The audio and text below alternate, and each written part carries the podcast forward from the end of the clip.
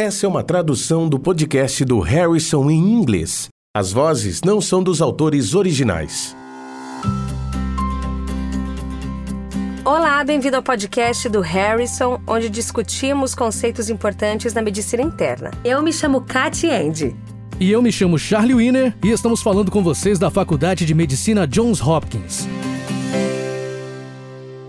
Bem-vindos ao podcast do Harrison. Este é o episódio 10. Mulher de 43 anos com palpitações. Eu vou ler a questão. Uma mulher de 43 anos é atendida no setor de emergência por palpitações de início súbito, 30 minutos antes da consulta. Ela estava sentada à frente do seu computador no trabalho quando os sintomas iniciaram. Apesar de ter lombalgia, ela é saudável em outros aspectos. Durante a triagem, sua frequência cardíaca era de 178 batimentos por minuto e sua pressão arterial era de 98 por 56, com saturação de oxigênio normal. No exame físico, ela apresenta sinal do sapo no pescoço e taquicardia, mas não há outras anormalidades.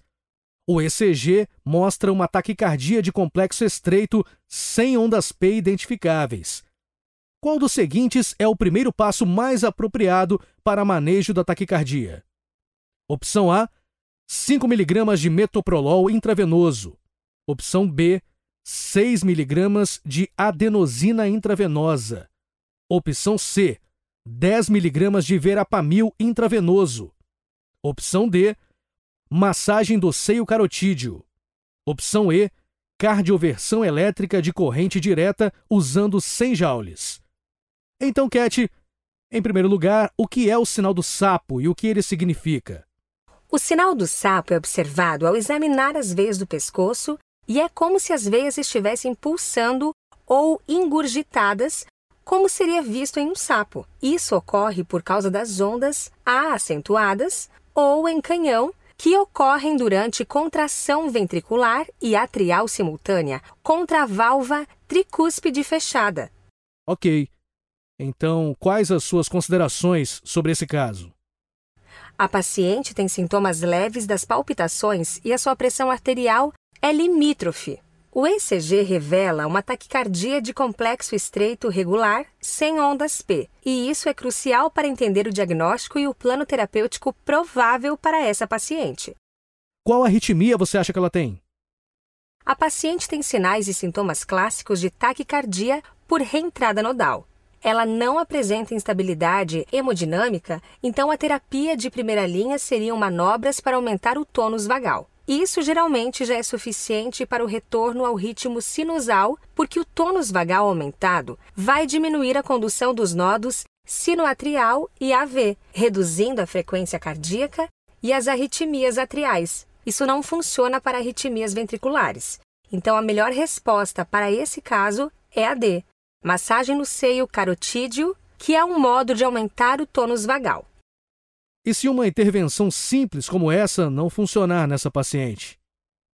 Bem, se a paciente estiver hemodinamicamente estável, temos mais opções. Podemos usar uma medicação intravenosa de ação curta e esse seria o primeiro passo. A primeira escolha geralmente é a adenosina, 6 a 12 miligramas. Se a adenosina não funcionar, podem ser usados beta-bloqueadores intravenosos, como metoprolol, ou bloqueadores dos canais de cálcio, como verapamil.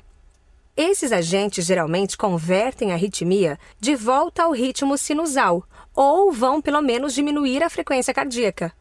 E se a paciente estiver hemodinamicamente instável? Então, se a paciente apresentar pressão arterial perigosamente baixa, ou qualquer alteração do estado mental ou outros efeitos sistêmicos, eu escolheria cardioversão sincronizada com 100 a 200 joules. Às vezes, quando a massagem do seio carotídeo ou as medicações injetáveis não funcionam, isso pode ser necessário de qualquer forma, mas é um procedimento realizado de forma mais eletiva. Ótimo. Então, o ponto de aprendizado aqui é que o exame físico pode novamente fornecer uma boa indicação da etiologia de uma taquicardia paroxística, e o tratamento, na verdade, depende da etiologia provável e da condição clínica do paciente. Em um episódio futuro, vamos discutir as taquiarritmias de complexo QRS alargado.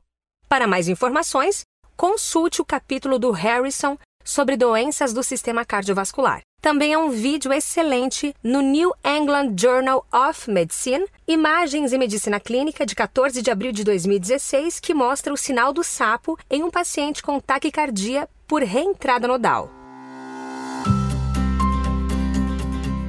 Aqui é o Jim Shanahan, editor da McGraw-Hill. O podcast do Harrison é apresentado por Access ArtMed, uma plataforma online que entrega o conteúdo mais atualizado em medicina, produzido pelas melhores mentes da área.